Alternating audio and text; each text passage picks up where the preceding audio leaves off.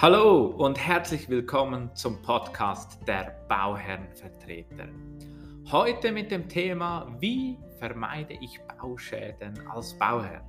Schön bist du dabei. Ja, Bauschäden an Immobilienprojekten entstehen in der Regel aus vier verschiedenen Themenbereichen.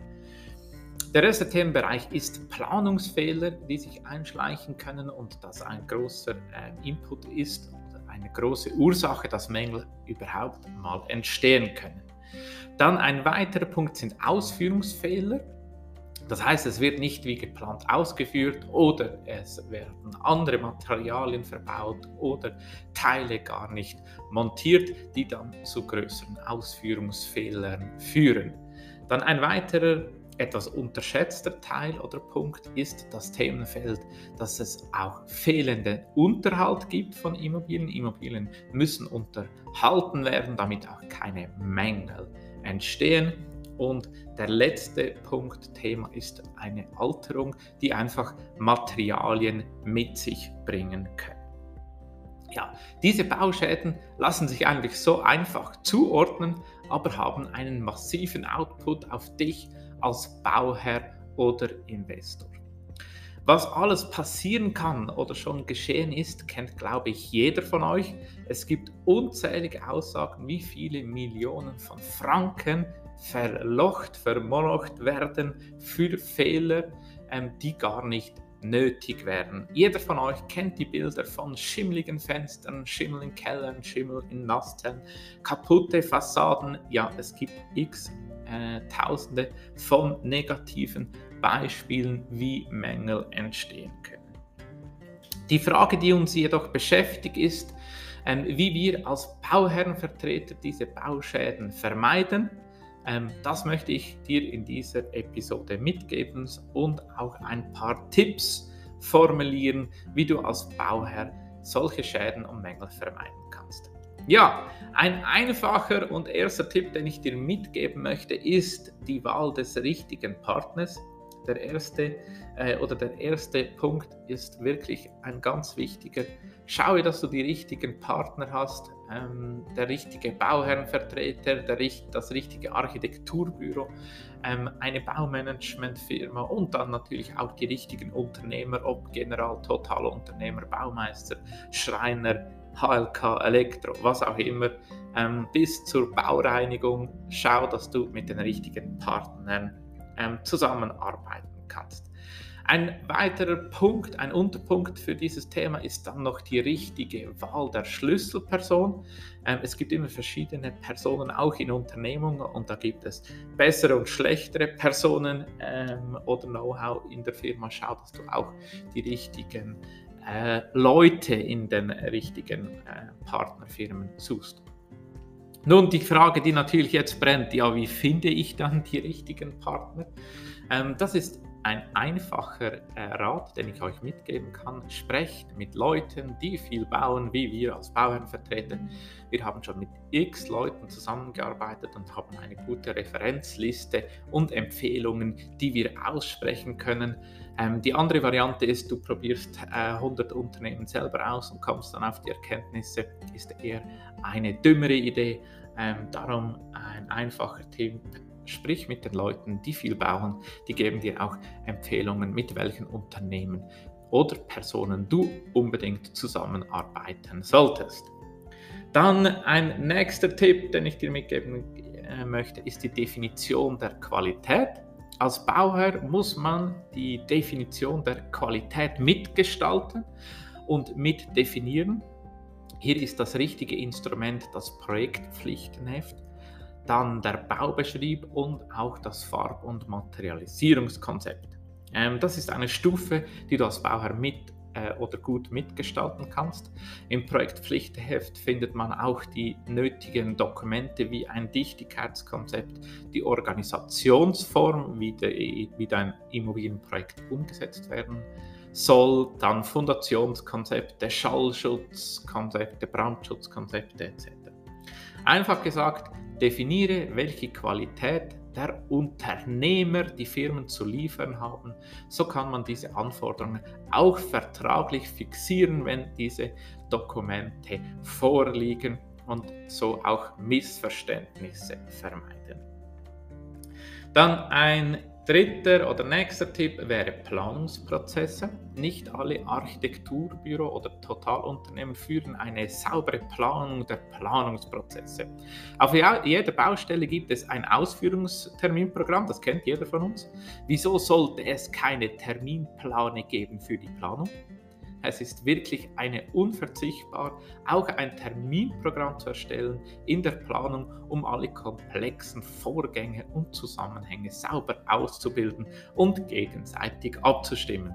Dies führt dazu, dass schon viele Planungsfälle, die aus Missverständnissen oder äh, Lücken, Wissenslücken entstehen, einfach ausgemerzt äh, werden können.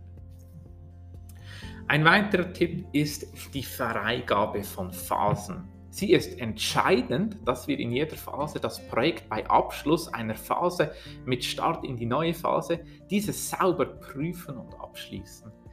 Dies nutzen wir oder dies, äh, dies sprechen wir von sogenannten Phasenabschlüssen, indem wir zum Beispiel ein Bauprojekt, also in der Bauprojektphase, mit allen Beilagen dies nochmal sauber kritisch würdigen prüfen und ähm, alle Vorbehalte, die wir haben, alle Themen, die nicht der gewünschten Qualität entsprechen, die nicht der gewünschten Nutzung entsprechen, die nicht dem Projektpflichtenheft ähm, äh, abstammen oder einfach keine Anwendung gefunden haben im Bauprojekt, äh, das müssen wir schriftlich festhalten und dann nutzen wir das Tool eine sogenannte Vorbehaltsliste, ein einfaches Excel, womit nummeriert wurde, welche Punkte noch zu ergänzen oder anzupassen sind, ähm, damit dann auch in der nächsten Phase das Projekt sauber weitergearbeitet werden kann und die wirklich effektiven Wünsche, die du als Bauer und Investor hast, im Projekt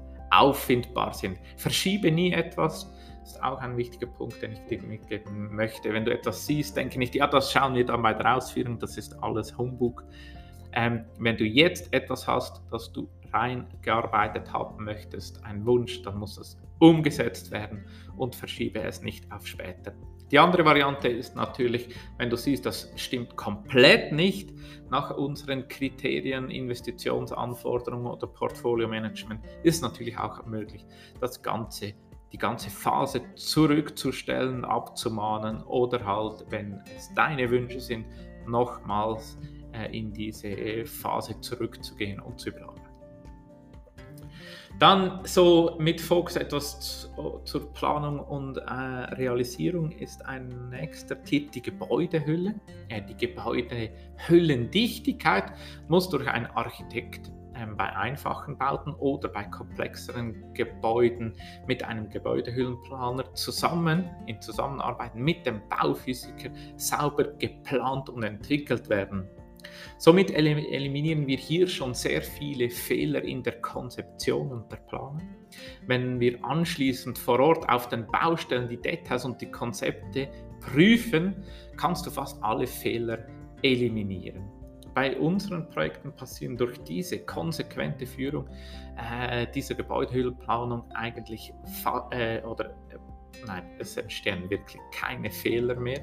Ähm, was aber wichtig ist und ich hier erwähnen möchte, äh, es ist das Wort, das ich vorhin gesagt habe, es ist die konsequente Führung. Man muss wirklich vor Ort prüfen, dass die Details und auch die Konzepte die ein Architekt, Gebäudehüllenplaner zusammen mit dem Bauphysiker gemacht hat, ähm, umsetzt. Das ist ein unangenehmes Thema, weil auch viel Konfrontationsthemen äh, aufpoppen können. Es ist aber wichtig, dass man das äh, macht, sicherstellt, weil es wirklich einer der wichtigsten Elemente ist, um Mängel zu vermeiden. Dann ein weiterer Punkt ist, sind Ausführungskontrollen. Das sind ganz viele Themen von Schallschutz, Brandschutz. Das sind Abdichtungsarbeiten von flächenbündigen Duschen, Nasszellenabdichtungen, Unterplatten, die nötig sind. Ähm, es gibt ganz viele Punkte, ähm, die wir schon mal abgehandelt haben in der Episode PQM, was hier einen großen Einfluss hat. Also der nächste Tipp ist wirklich Ausführungskontrollen systematisch aufzugleisen und ein PQM zu installieren. Dann ein abschließender Tipp, der betrifft den Unterhalt. Um Mängel zu vermeiden, lohnt es sich wie beim Auto ein sogenanntes ein Serviceheft äh, zu implementieren. In der Immobilienwelt heißt das, einen Unterhaltsplan zu erstellen für sein Gebäude oder Portfolio.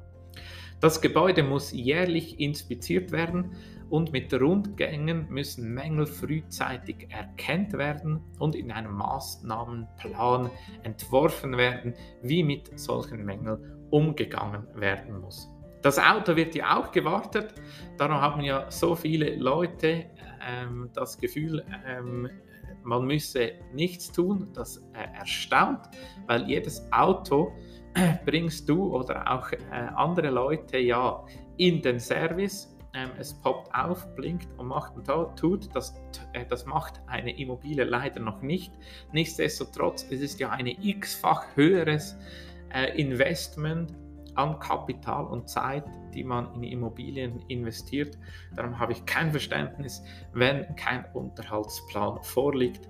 Ähm, es ist für Immobilien gerade, wenn nicht noch sogar mehr ähm, oder wichtiger, dass man einen Unterhaltsplan hat.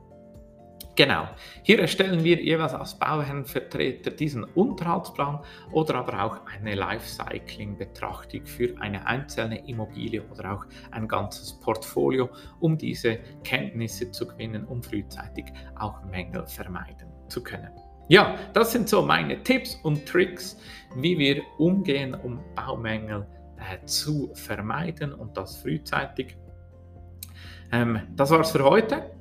Ähm, falls du Inputs hast, stehe ich dir gerne jederzeit zur Verfügung. Es würde mich freuen, wenn du auch hier wieder eine Rezession und Bewertung hinterlassen äh, würdest. Teile doch diesen Beitrag, damit auch weitere Personen von diesem Know-how profitieren können. Ich wünsche dir alles Gute, wir hören uns bald. Dein Sven Schatt.